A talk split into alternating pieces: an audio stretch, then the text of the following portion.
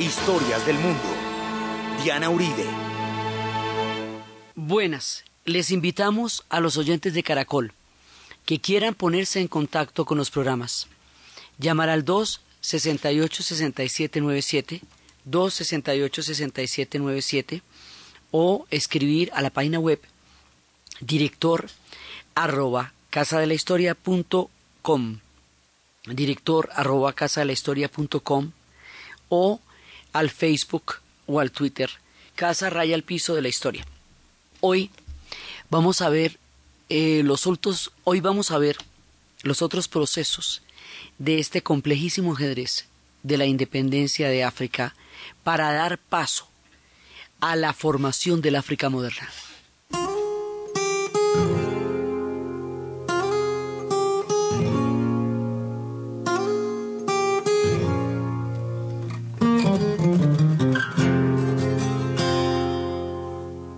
Bindan du jam, bindan du jam, bindan du jam. Bindan dan sadolela.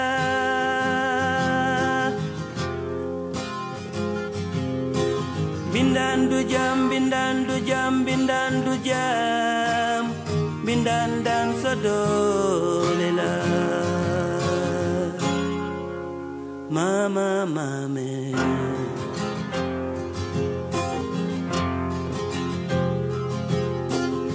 Bindan dunon, bindan dunon, bindan dunon Bindan dan sadolela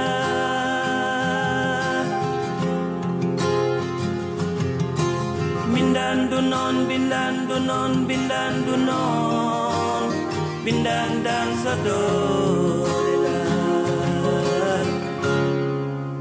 Mama, mama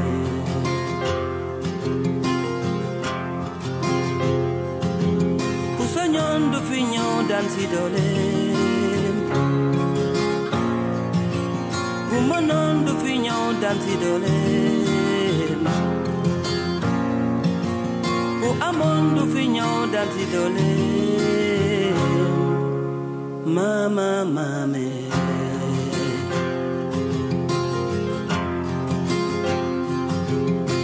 Bindandu jam bindandu jam bindandu jam bindandan sadolela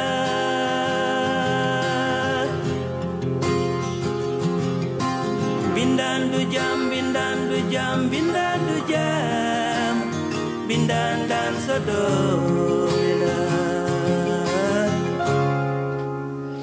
La vez pasada estábamos viendo todo este mosaico de procesos de independencia que está teniendo el África durante la década de los 60, 50, 60 y posteriormente en los 70. El tema con África es el siguiente. Cuando nosotros nos independizamos, nosotros teníamos que decidir si teníamos un modelo federalista o un modelo centralista, cómo era la unidad política que íbamos a tener, cuál era la redefinición geográfica de nosotros como estados nacionales. Y habíamos visto que en el caso del Uruguay, había una propuesta que era la de las provincias unidas del, Río de la Plata, que implicaría que desde Argentina, desde Buenos Aires, se mandara al Uruguay y de paso al Paraguay, o los pueblos libres del Río de la Plata, que implicaba la existencia de la banda oriental del Uruguay. Y razón por la cual Artigas va a propender por la existencia de la banda oriental del Uruguay, razón por la cual eh, eh, el Gaspar Francia va a crear el Paraguay como país y razón por la cual también se va a disolver la Gran Colombia en la medida en que cuál era el centro administrativo, que si nos íbamos a mandar desde Caracas, que si nos íbamos a gobernar desde Bogotá o desde Quito. Y cada uno de ellos tenía una propuesta diferente de país. Entonces Páez quería, el León de Apure quería Venezuela. ¿Sí? Haga de cuenta. Lo mismo pasa en África. Pero si nosotros tenemos una sola lengua y una sola descolonización, que es un solo envión de una sola, de España, no más. Imagine, y además somos pueblos que por todo el genocidio cultural tan grandote que hubo entre nosotros, por el exterminio del mundo indígena, por todo lo que pasó, por la destrucción total de las culturas. Se creó el mestizaje por la llegada de los africanos, por la, el, el, todo el agravio al mundo indígena. Y este mundo de peninsulares se creó una sociedad mayoritariamente mestiza. Y aún así teníamos problemas para integrar, eh, digamos, eh, pueblos muy distintos los mestizos, los afros, los indígenas, los peninsulares, peninsulares nacidos en España o criollos, hijos de españoles nacidos en, en América. Pero todos éramos más o menos los mismos a pesar de la diversidad. Bueno, en África se están descolonizando de Inglaterra, de Francia, de Portugal, cada uno con lenguas diferentes como lengua colonial. Eso es muy importante porque es que usted no puede hacer una federación de un país francofón con un país anglofón, porque no se pueden poner de acuerdo en los papeles oficiales sobre cómo, en qué país, en qué idioma se va a gobernar el país. Cada uno de ellos tiene un montón de lenguas. Pueden tener cinco, seis, siete, veinte lenguas. Nosotros tomamos la decisión de utilizar el español como lengua única en el continente y lengua oficial. No quiere decir que aquí no se hablen más lenguas.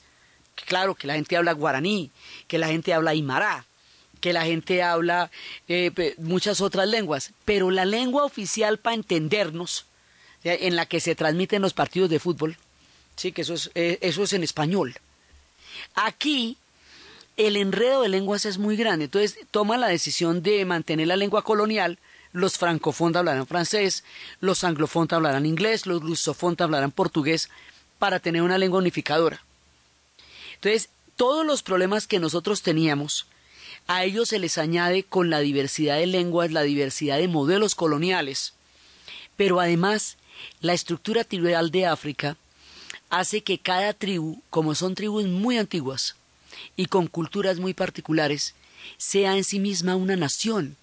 O sea, cada tribu tiene una cosmovisión, una manera de ver el mundo, una jerarquía, un orden histórico, un orden social, un orden político, y el determinar qué papel va a jugar cada una de esas tribus en los estados nacientes se nos vuelve un drama muy grande, porque aun en el caso de mantener las fronteras nacionales, el papel que cada tribu tenga dentro del proceso de independencia es diferente en un lado que en otro porque hay tribus que específicamente los, los, colonizadores apoyaron unas en contra de otras. El caso de los Tutsis contra los Hutus en Ruanda, que llevaría con, muchos años después a un genocidio enorme en el, en el siglo XX, a finales del siglo XX, no en la mitad, sino a finales. Entonces, hay una cantidad de problemas ahí. Además, cuando usted ha sido colonia imperio, una colonia de un imperio, el régimen colonial no está diseñado para crear un Estado nacional. Porque un Estado nacional se define como un Estado que funcione para sí mismo. O sea, un país debe desarrollar sus propios recursos, satisfacer las necesidades básicas de su población, eh, optimizar la manera de administrar y hacer asequible para los demás los recursos de esa nación y tener un gobierno de, digamos, pluralista o democrático o que de alguna manera sea representativo o, como quiera que eso sea, ya sea eh, federal en el caso de México y Brasil o ya sea centralista en el caso de los demás países de América Latina, como quiera que sea, a usted le toca establecer eso. Entonces aquí la realidad tribal, por un lado, es muy diversa y por el otro lado cuando usted forma parte de un imperio, al imperio no le interesa ni la equitativa administración de los recursos, porque no es su problema, porque los recursos no son para el Estado, sino son para el imperio. Alfabetizar a la gente como para qué, para que se le rebelen. Eso sí, mejor dicho, eh, ni, ni, cuchillo para su propio pescuezo. Entonces el nivel de alfabetismo es grandísimo porque no hay ninguna intención de alfabetizarlos. Es decir, habíamos dicho muchas veces que el colonialismo es una tenia es una, es un, se come, eh, eh, se come todo lo que el país produce y lo produce para otro. Entonces, hacer que esa estructura, que es una, digamos, una explotación y una sacadera de recursos para una metrópoli, se vuelva una estructura que trabaje para sí misma en las reglas económicas del siglo XX, en tiempo de las potencias, en tiempo de la Guerra Fría, es doblemente complejo. Descolonizarse de pueblos del nivel de industrialización como el que tenían los europeos en esa época es distinto, como hemos dicho antes, que descolonizarse de un imperio que ya estaba en la decadencia, como fue el caso de nosotros con los españoles. Entonces, las variantes en los problemas que tienen los africanos, más los problemas que tenemos en común ellos y nosotros en la descolonización, hacen que los procesos de independencia sean mucho más difíciles y que una vez que se declaren las independencias, saber qué se va a hacer con eso vaya a ser mucho más complicado. Por lo que les digo, por la diversidad. O sea, un país que tiene 25 o 22 etnias tiene 22 estados, como es el caso de Zambia, tiene 22 naciones, digamos, no estados, sino naciones naciones culturales.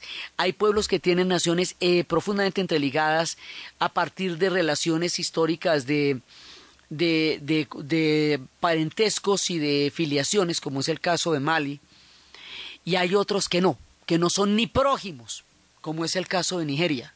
En Nigeria los ingleses armaron un país que no tenía nada que ver porque no querían armar un país, sino un territorio. Y ese territorio se va a volver país. Y los del norte son los Ibus y los del sur son los Yorubas y no tienen nada que ver los unos con los otros. Entonces se va a presentar el caso de pueblos que son todos uno solo o están relacionados, como el caso de Burkina Faso, Costa de Marfil, Senegal y Mali, que por esa razón querían armar una federación de Malí alrededor del antiguo imperio de Malí, porque hay mucha gente mandé en esa zona, mucha gente que viene de Sonyata Keita. Entonces ellos querían hacer una, una federación de Mali que no va a sobrevivir mucho, como no sobrevivió mucho la Gran Colombia, y por lo mismo. Entonces, Modibo Keita, además, dice que uno de los, el primer presidente de Mali independiente, dice que uno de los problemas más, eh, que él, una de las amenazas que él ve más, eh, más fuertes y más complicadas, es que los, eh, es, que para dirimir las diferencias que se formen en los nuevos estados, y además él, él decía, era, era una opinión común del emperador Haile Selassie, y el presidente Modibo Keita, que es uno de los grandes íconos de la nación keniana, de la nación maliense moderna, decían que un grave peligro para el África y sobre todo para ellos mismos era que cuando se presentara un conflicto entre dos estados africanos recién liberados, fueran los extranjeros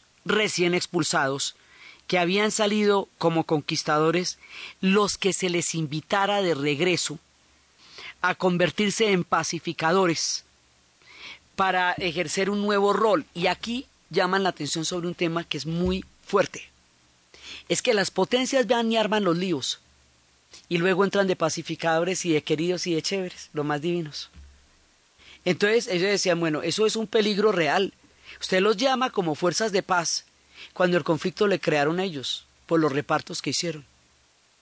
Entonces, aquí montar una África no es nada fácil, ya sea porque hay un montón de estados fragmentados, que en realidad eran pueblos que eran uno solo, como el caso de, de muchísimas puntos en común que hay entre Costa de Marfil, Burkina Faso, Mali y Senegal, o ya sea porque no eran ni prójimos, como el caso de Nigeria entre los Ibus y los Yoruba, los del norte y los del sur bajo el mandato británico, o como el caso de, del Magreb, donde los bereberes, los africanos, los eh, árabes y la gente con los lazos europeos están en, en, viven realidades completamente diferentes. Entonces, la consecuencia del reparto del África, de eso que vimos en todos los capítulos de cómo esto se manejó con regla y escuadra, y cómo eso se hizo a punta de detalles, un monte para Victoria, un laguito para Alberto, ¿sí? ese reparto de Berlín que tantas veces hemos mencionado, se nos vuelve un drama a la hora de la descolonización y de la independencia porque reorganizar estos países, volver los estados nacionales, manejar el tema tribal con el tema político, con el tema económico, con el tema de los separatismos, con la promesa de respetar las unidades de las fronteras trazadas por los imperios que de suyo son absurdas, con una economía embargada, porque una economía colonial es una economía diseñada para alimentar a otro. Usted tiene que rediseñar la economía para alimentarse usted, pero todavía necesita los recursos de las metrópolis para poder salir adelante, porque todo el billete lo diseñaron ellos. El concepto de desarrollo lo diseñaron ellos, los europeos. Usted, usted va a tratar de descolonizarse para tener los mismos estándares con los que los europeos juzgaron al mundo, sin tener usted los medios y, y habiéndose ido los europeos de ahí, con todo el conocimiento de cómo funcionaba eso. Por eso los procesos de África son tan supremamente complejos y va a haber procesos en donde directamente se van a llevar a la guerra civil. Es el caso de Nigeria y es el caso del Congo.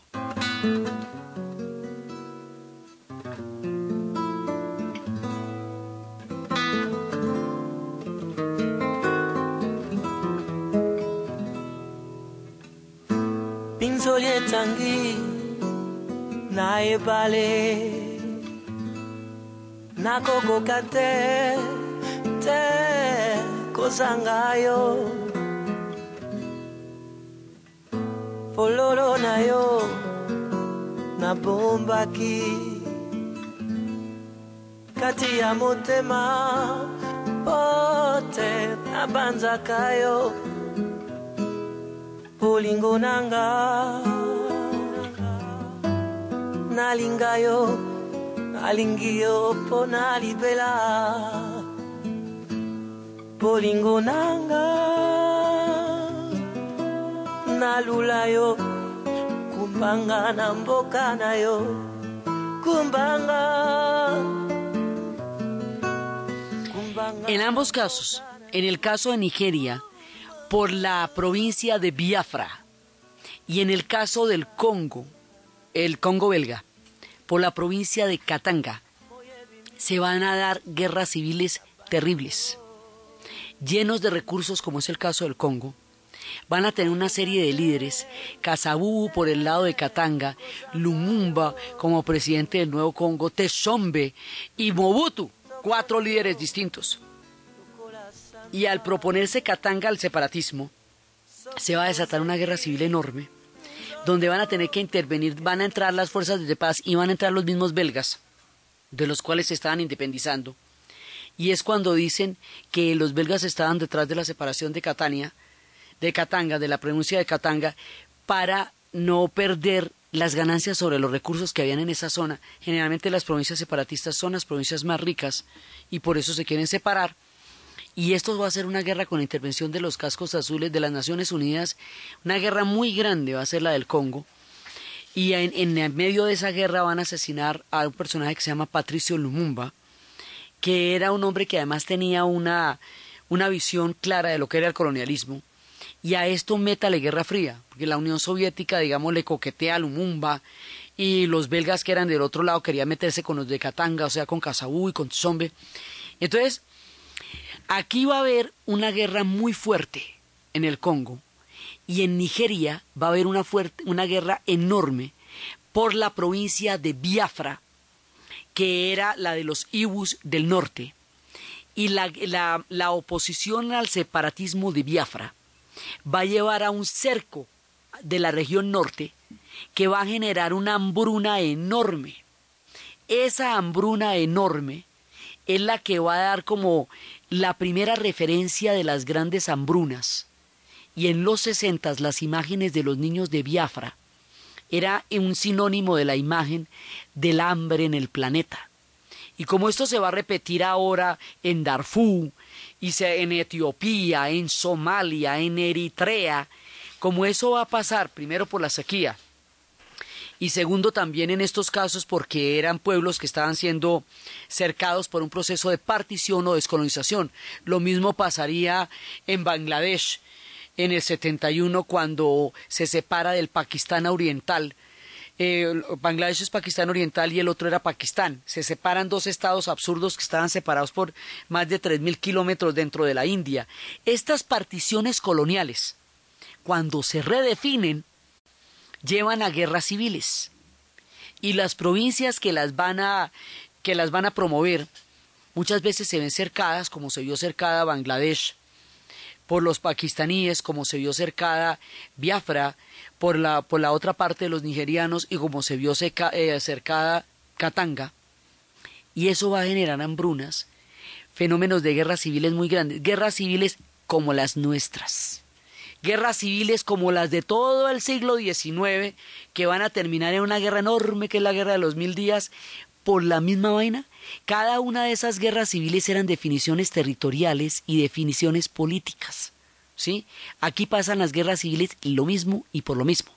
Definiciones territoriales y definiciones políticas, más una gran cantidad de tribus que cada una tiene un prospecto distinto de lo que espera de las naciones que están surgiendo. Entonces, estas guerras, y pero claro, estamos en una era industrial. Entonces las guerras, como les digo, pues están con armas modernas, luego su capacidad de muerte es infinitamente más grande que la que teníamos nosotros, y hay que ver que nosotros nos dimos con garra, ¿no? Eh, por un lado. Por otro lado, son guerras en tiempos de los medios de comunicación de masas. Y los medios de comunicación de masas, como hemos anotado desde el principio de la serie, están en manos de los ingleses y los franceses, es decir, de aquellos de quienes se van a independizar. Esos procesos, que son cruentos y que son bravos, son los que van a crear esa imagen totalizante de un África sumida en la guerra, la barbarie, el hambre y la guerra civil. Y detrás de esa imagen del África catastrófica está la imagen, un subtexto de los europeos de, si ve, no es en lo que nos fuéramos nosotros, mire cómo se dan. Es que eso no se puede. Si no se les está gobernando a la, desde la gente decente, esos no pueden solos. Eso es una visión colonial de las independencias de los pueblos, sustentada a través de los medios de comunicación y desconociendo las causas por las cuales esos pueblos están en guerras civiles. Sus pueblos están en guerras civiles por los repartos arbitrarios que se hicieron del África y por la redefinición de fronteras en el momento de la independencia y por la fragmentación de imperios que estuvieron repartiéndose el África durante el siglo XIX. O sea, en el siglo XIX se la reparten, en el siglo XIX, en el siglo XX se independizan y cuando se independizan se les vienen todas esas avalanchas de conflictos encima y por eso es que queda como que la descolonización africana es una barbarie generalizada y un poco de gente que no puede sino matarse. Ese, digamos, hay una construcción histórica de la imagen de la independencia africana que la hacen aquellos de los cuales se descolonizaron y que toma elementos de los cuales ellos son absolutamente responsables como la partición y el colonialismo y el analfabetismo, el control de los recursos, la explotación, los monopolios, para mostrar a un África incapaz. Porque cuando usted muestra a un África incapaz, usted está justificando la invasión. Sí, que como no se puede eso, eso toca meterse allá a pacificarlos porque no hacen sino matarse. ¿Sí? O sea, de aquí ya estamos preparando un discurso neocolonial en forma de fuerzas de paz, en forma de nuevas compañías, en forma de planes de desarrollo. Pero ya es, o sea, es como vuelven a meter con otro discurso, ya que lo sacaron de ahí a palos. Entonces, por eso es que el África empieza a desarrollar eh, frente a los medios de comunicación una imagen inviable, porque la inviabilidad del África es la sostenibilidad de una nueva intervención europea por otros medios y con otros discursos. El caso de Nigeria y el caso del Congo, de las fuertes guerras civiles por, el separatismo de Biafra y de Katanga, se van a tomar como símbolos de la incapacidad para manejar la independencia de los países africanos. Entonces, es el todo por la parte. ¿sí? Usted a los europeos no los juzga a todos por el conflicto que uno tenga, pero, eh, pero los tuvieron. Cuando los europeos se van a formar como estados nacionales, se van a matar durante siglos, se van a matar en serio. Ingleses y franceses se mataron durante mucho tiempo, en toda la época de los reyes malditos de Juana de Arco. Ahí se están dando por la cabeza para crear Inglaterra y Francia, que estaban unidos por la herencia de los normandos. ¿Sabe hasta cuándo se dejan de matar? Hasta la alianza de la entente cordial en el siglo XIX que es cuando hacen la paz ellos solamente para convertirse en aliados en la Primera Guerra Mundial. Entonces la Primera Guerra Mundial se muestra ante el cine como un hecho, un evento trágico y de alguna manera épico, y la independencia y la descolonización africana se vuelve un efecto, un evento barbárico, ¿eh? Y la Segunda Guerra Mundial, ¿qué le parece? ¿Cómo le parece a usted la barbarie de la Segunda Guerra Mundial? Y entonces las descolonizaciones de Argelia, de Congo, de Nigeria, se muestran, o sea, no es que los europeos sean incapaces de manejar su historia y por eso se fueron a dos guerras mundiales. No es así como ellos muestran sus conflictos. Pero los africanos sí son incapaces de manejarlos de ellos y por eso es que tienen ese nivel de, de conflictos tan grande. Hay una valoración distinta de los hechos históricos. Y como la nuestra fue hace 200 años, pues ya no ofende a nadie, entonces ya se puede glorificar en los himnos nacionales y todo, y podemos hacernos un bicentenario cuco como el que nos hemos estado haciendo. Pero esto sucedió hace 50 años. Está vivo todavía en la memoria. Es inmediatamente después de la Segunda Guerra Mundial. Entonces se va construyendo un clima de no aceptación de la búsqueda de soluciones históricas, políticas, económicas, étnicas y culturales de los pueblos africanos en la independencia. Y ese es el manejo de medios que se le va a dar a la descolonización africana.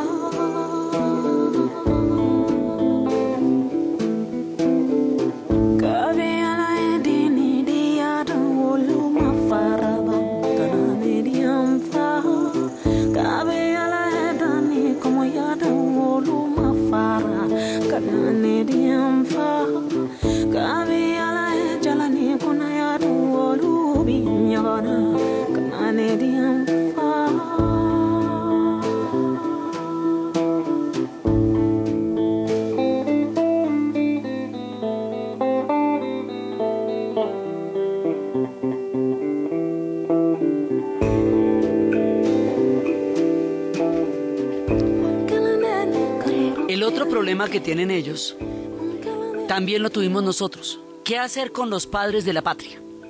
¿Qué hacer con las personas a las que un país entero les debe la independencia?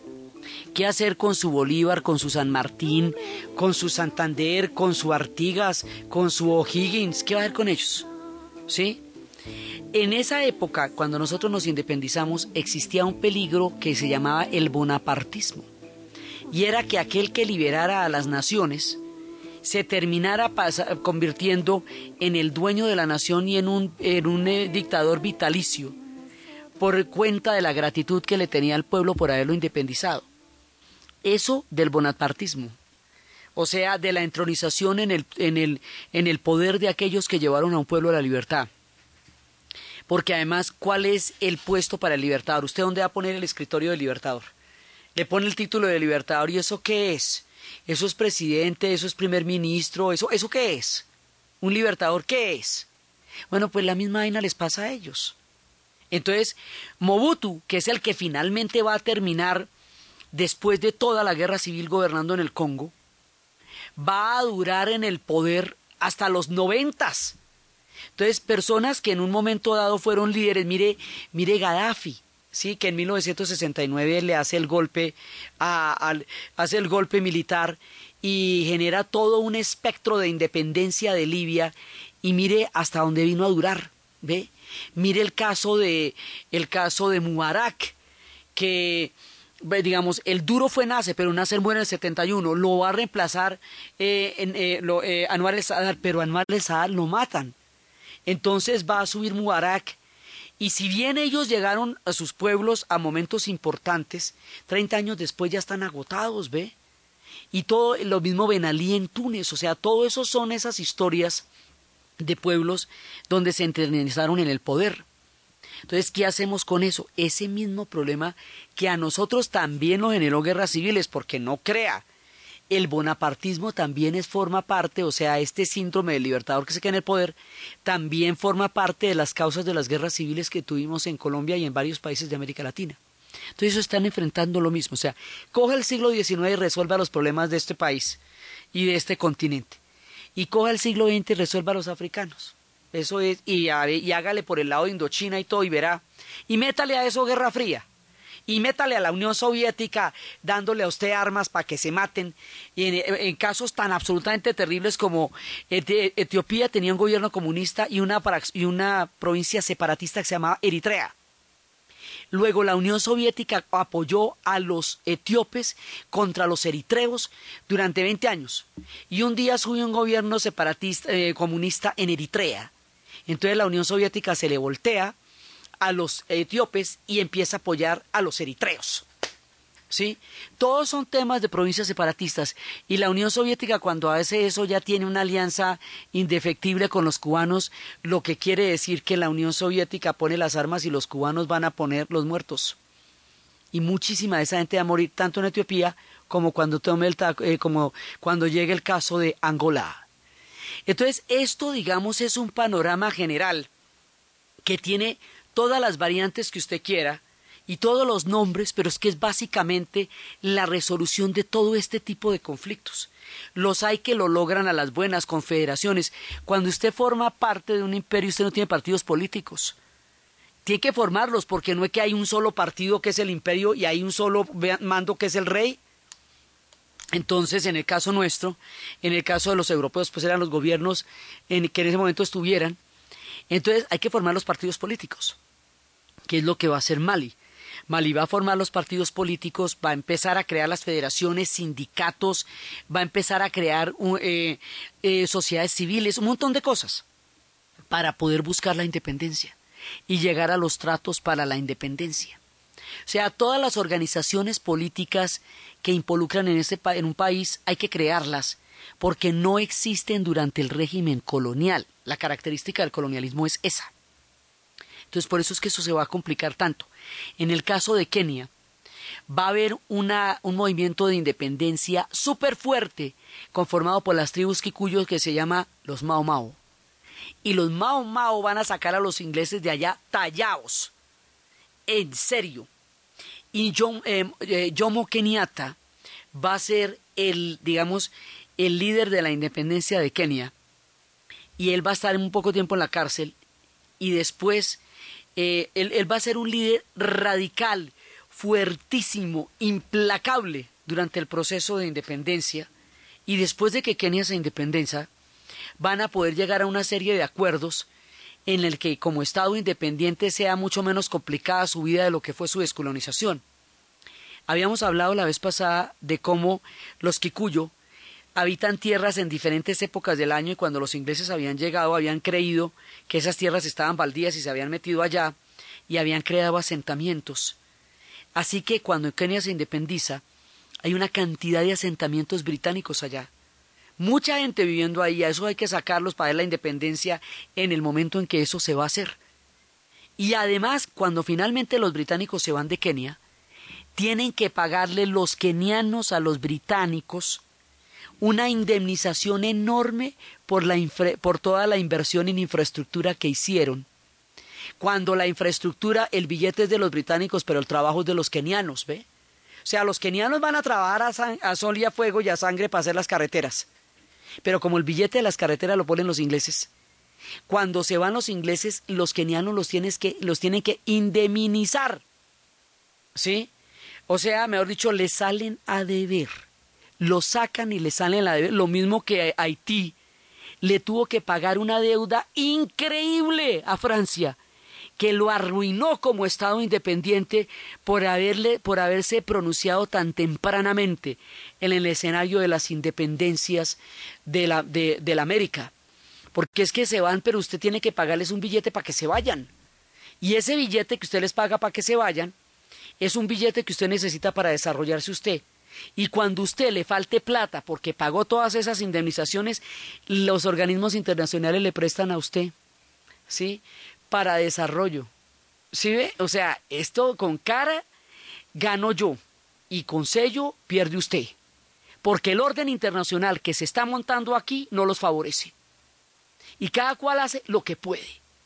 Y Jomo Kenyatta se va a convertir en el padre de la nación de Kenia, razón por el cual el aeropuerto de Nairobi se llama Jomo Kenyatta.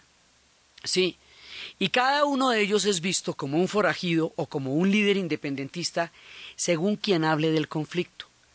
Para los africanos son los grandes líderes de, de su formación como estados nacionales. Para los europeos eran los forajidos que se oponían al dominio colonial. Pero como esto ya es en las épocas de los medios de masas, pues la cosa es, es mucho más pública. Y porque en la época nuestra, pues eso de aquí, ah, que llegara el chisme por entre los, el páramo de Pisba, sí, y por entre la cordillera de los Andes, pero es que esto sucede en tiempo real. Esto sucede ya en tiempos de comunicación de masas grandes y donde la información se puede presentar de una manera o se puede presentar de otra. Entonces, así es que se van a descolonizar y de una u otra manera con grandes tropiezos o con tratados, con eh, federaciones o con estados diferentes, con separatismos que finalmente van a terminar siendo reabsorbidos, porque Biafra se terminó en Nigeria y Katanga en el Congo. De una u otra manera, viene la primera oleada de descolonización, que va a ser la de los años 50 y 60, que es la que les hemos venido contando. Cuando ya todo el mundo se ha ido de allá, cuando pasó la década de los 60 y cambiamos todos los atlas, todo, hay unos que persisten en el tema y que no se dan por enterados, más tercos que los franceses en Argelia, más tercos que los belgas en Congo, más tercos que todos los demás, que no querían reconocer bajo ninguna circunstancia lo que era el derecho de los pueblos a la autodeterminación. Los tercos de todos los tercos eran los portugueses, porque Portugal es un país que tiene una nostalgia enorme de un imperio grandísimo temprano, es el primer Estado nacional europeo, prácticamente uno de los primeros. Ellos son los que descubren las rutas del mundo, Vasco da Gama, todos ellos son los que le van a dar la vuelta al mundo, los que van a llegar a la India, los que van a llegar a la China, a Macao, a Gao, los de las rutas, los que se inventaron la navegación, digamos, moderna, son los portugueses. Por eso sus mayores secretos eran las rutas. Cuando Portugal pierde el imperio, después de la independencia cuando lo logra salvar yéndose para el Brasil, pero cuando luego Brasil se declara independiente a finales del siglo XIX y Lisboa hace una rebelión en busca de, de un emperador fugitivo, pues que se fue cuando llegaron las, eh, los ejércitos napoleónicos, entonces se devuelve otra vez Joao y empieza eh, en Portugal. Portugal pierde todo el imperio. Y lo que le va a quedar a Portugal ya después es que Portugal fue muy grande en términos de cobertura planetaria y ellos son los que empiezan las rutas por el África y por el África del Sur y por el Congo y por todos lados y ellos son los que empiezan el tráfico de esclavos. Ahora, a ellos solamente les queda Angola y les queda Mozambique, no más. Y ellos no quieren soltar eso bajo ninguna circunstancia que no, pero mire, así como Francia consideraba que Argelia era su, su territorio y era su departamento y era su casa, Portugal consideraba que Angola era lo mismo. Portugal no iba a soltar Angola, pero para nada, a pesar de que todo el continente se hubiera independizado. Semejante terquedad histórica a la que se le, digamos, que va a ser el tirano Salazar. O sea, la política colonial es de hace rato, pero el que va a llevar, digamos, eh, la dictadura que va a llevar estas guerras a extremos, va a corresponder a un dictador civil que era Salazar. Hay un momento en que Portugal se va a empobrecer muchísimo. Hay un momento en que España y Portugal se atrasan del resto de Europa y es cuando los europeos de puros antipáticos decían que Europa empieza en los Pirineos, sí, para, para descartar a la península ibérica. Portugal queda convertido en un pequeño país. La nostalgia de un pueblo cuya naturaleza es eh, la saudade y la nostalgia y cuya música es el fado y todo eso, hace que ese sueño imperial no quieran que muera. Y en un momento dado, el empobrecimiento del, de Portugal y la persistencia de una lucha colonial que va a llevar a unas guerras muy grandes en Angola. En Angola va a haber pueblos que se van a enfrentar, tribus que se van a enfrentar, la Unión Soviética se va a meter, los cubanos van a ir a morir a Angola sin comerlo ni beberlo por arte fijo, porque como Cuba quedó en manos de la Unión Soviética después del bloqueo continental, la Unión Soviética lo subsidia totalmente, pero cobra lo suyo. Y lo suyo es, en las guerras de Angola, usted va y usted va a participar, usted pone los muertos y yo pongo las armas. Esos eran los tratos. Los cubanos decían que de noche, de día peleaban a favor de unas tribus y de noche esas mismas tribus se venían con las otras contra ellos. No, ellos no entendieron nada de por qué están ahí, pero muchísima gente cubana va a morir en Angola. Mucha, mucha, mucha gente. Entonces, en un momento dado, eso digamos van a ser en las guerras poscoloniales, pero en un momento dado va a pasar una cosa que es muy importante. En Portugal, en el año 74, se va a presentar una circunstancia histórica única.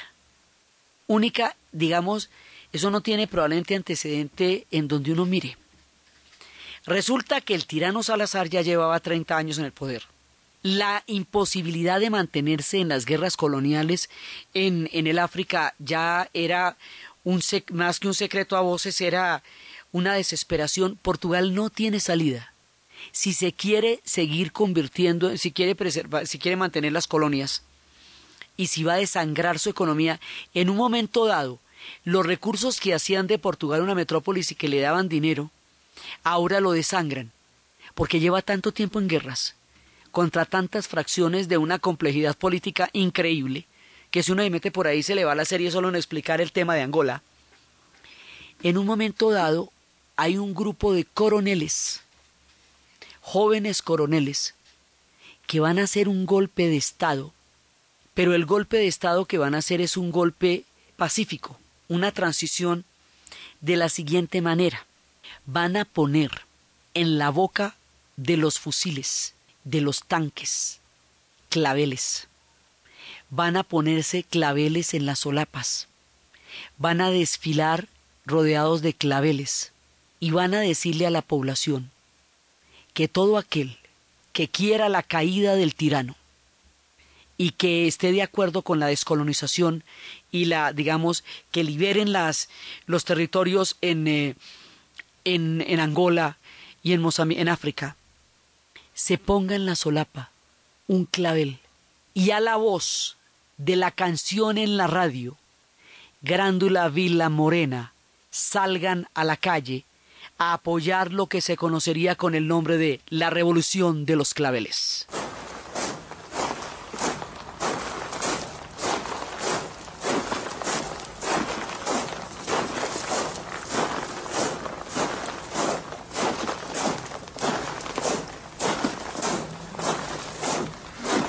La Vila Morena, terra da fraternidade.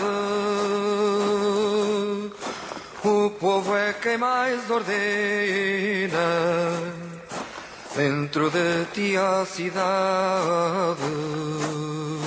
Dentro de ti a cidade. O povo é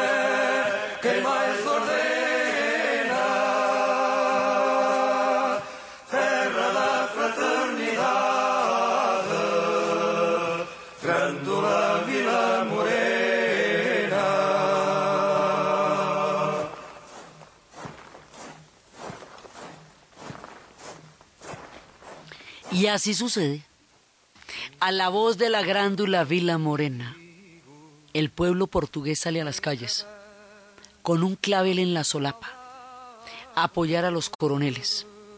El mundo no entiende qué es lo que pasa. En 1973 acababa de pasar el golpe chileno, el golpe de Pinochet en Chile, luego la imagen de los ejércitos en Chile y, el genocidio del Estadio Negro y la muerte de Víctor Jara y lo que había pasado en el 72 en el Uruguay y todo el fenómeno de las dictaduras de América Latina y los golpes de Estado que estaban sucediendo en el continente, no pueden eh, hacer pensar que lo que está pasando en Portugal es el tránsito hacia la democracia, porque lo que estaba pasando en América Latina era todo lo contrario.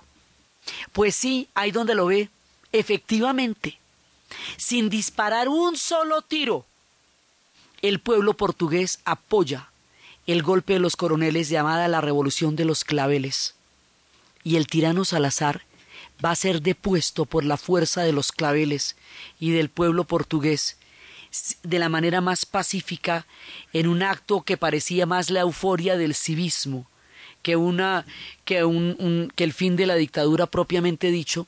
Los presos salieron de las cárceles.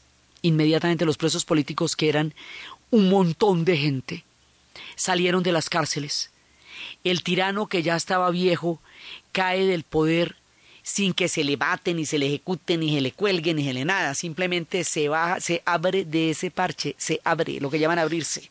¿Sí? Y los coroneles empiezan a dar la transición hacia la democracia. Y los portugueses van a entrar en elecciones y van a conjurar sus conflictos. Y el camino para la independencia de Angola y de Mozambique ya quedó trazado con la revolución de los claveles, y los días de Franco en España estarían contados, porque estos dos personajes significaban las dictaduras en la península ibérica, y de esta manera tan extraordinaria se despeja un panorama que parecía imposible y lo había sido durante muchas décadas, el fin del dominio portugués en África.